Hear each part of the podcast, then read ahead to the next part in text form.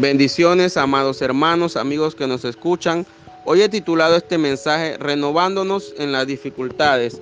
Se encuentra en 2 Corintios capítulo 4, versos 16 al 18. Por tanto, no desmayamos.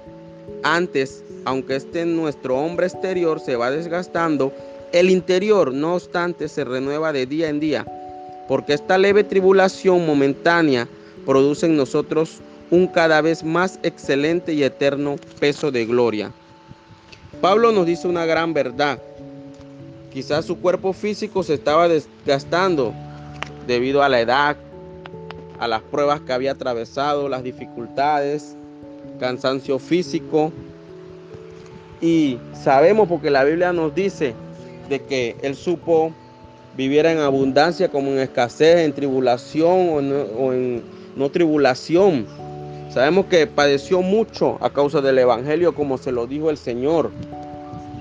Pero Pablo nos detalla una gran verdad después de esto, que a pesar de las pruebas y las dificultades, su interior se estaba renovando día tras día.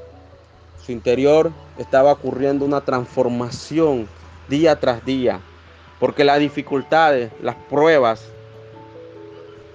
todo lo malo que pueda parecer que nos esté aconteciendo sirve para acercarnos más a Dios y renovarnos. Dios ha permitido esta leve tribulación para que nos renovemos en Él, para estar en el secreto, ahí, en ese secreto, sembrando, porque van a venir los días en que todo lo que sembramos en el secreto va a comenzar a dar su fruto. Ya estamos viendo en las noticias que ya hay un borrador para ir levantando la cuarentena poco a poco. Ya está llegando el momento de salir a las calles nuevamente, pero debemos salir renovados, renovados en nuestro Señor, porque Él tiene planes para con nosotros.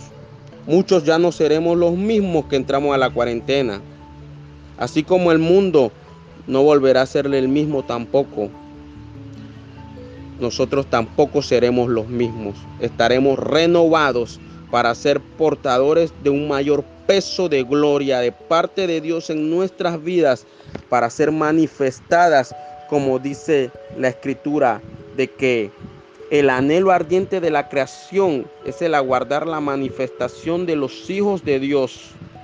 Quiero que repitas esa frase, tú que me estás escuchando.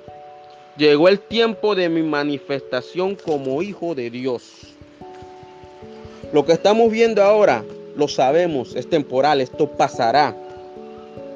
Pero de lo que viene van a quedar registros en la eternidad. Registro de los hechos del Espíritu Santo a través de tu vida y de mi vida. En esa manifestación gloriosa del Espíritu Santo hacia el mundo trayendo salvación, sanidad, milagros. Por lo tanto, renovémonos para ser portadores de esa gloria de Dios.